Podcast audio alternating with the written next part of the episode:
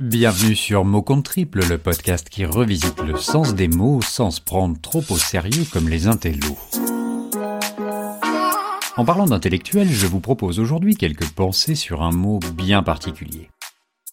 Ce mot se répand comme un virus quand les temps sont compliqués ou les certitudes bouleversées. On le retrouve ça et là dans des chroniques, des interviews et des tribunes pour nous indiquer qu'il est en train de changer. Qui donc? Le paradigme, bien sûr. Ce terme est une valeur sûre pour expliquer une crise ou mettre des mots sur un phénomène nouveau. Vous voulez un petit exemple? Allez, je me lance. Le podcast est le nouveau paradigme de l'audio. Putain, c'est beau ce que tu dis. Merci. Paradigme sonne comme une formule magique pour celui qui l'emploie. Son usage en impose et semble indiquer qu'on a pris un certain recul sur le cours des choses. Il vise à démontrer la pratique d'une forme de réflexion, le terme a un sens premier grammatical, et c'est sans doute la raison pour laquelle celles et ceux qui l'emploient adoptent en général un ton professoral. Je vous demande de vous arrêter. En grammaire, le paradigme désigne les différentes formes d'un mot ou d'un verbe, c'est-à-dire par exemple ses déclinaisons selon la conjugaison. Illustration.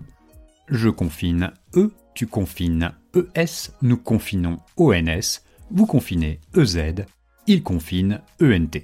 Bon, je pense que vous m'avez compris et que vous maîtrisez plutôt bien ce concept en ce moment. En économie, le paradigme est un modèle, c'est-à-dire une représentation d'un système cohérent. D'ailleurs, le terme vient du grec paradigma, qui signifie modèle ou exemple. En sciences sociales, nos perceptions de la réalité et les croyances qui influencent nos comportements sont des paradigmes. Il y a des gens qui n'ont pas réussi parce qu'ils ne sont pas au courant ils ne sont pas à l'attention de savoir qu'ils existent. Dans la boîte à outils de nos politiciens, le terme de logiciel est souvent utilisé pour évoquer le courant de pensée justifiant leur discours. Mais quand notre système bug, comme c'est le cas actuellement, le paradigme et ses changements ne sont jamais bien loin. La prochaine fois que vous entendrez le mot paradigme, n'oubliez pas de vérifier que celui qui l'emploie soit proche des réalités.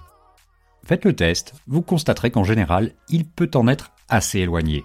Vous verrez, c'est statistique. Oh oui, chers amis, le paradigme ne fait pas toujours de celui qui l'emploie un parangon, c'est-à-dire un modèle ou un exemple. Et plus on nous raconte ici ou là qu'il change, plus il est compliqué à subir au quotidien. En ce moment, celles et ceux qui nous font vivre ou survivre le savent très bien. Voilà, c'est tout pour aujourd'hui. J'espère que vous penserez à nous la prochaine fois que vous entendrez le mot paradigme. Tout comme Pangolin, je prends le pari que c'est pour très très très bientôt. J'espère que vous allez bien et que vous prenez soin de vous en ces temps compliqués. En tout cas, je tenais à vous remercier pour vos messages réguliers.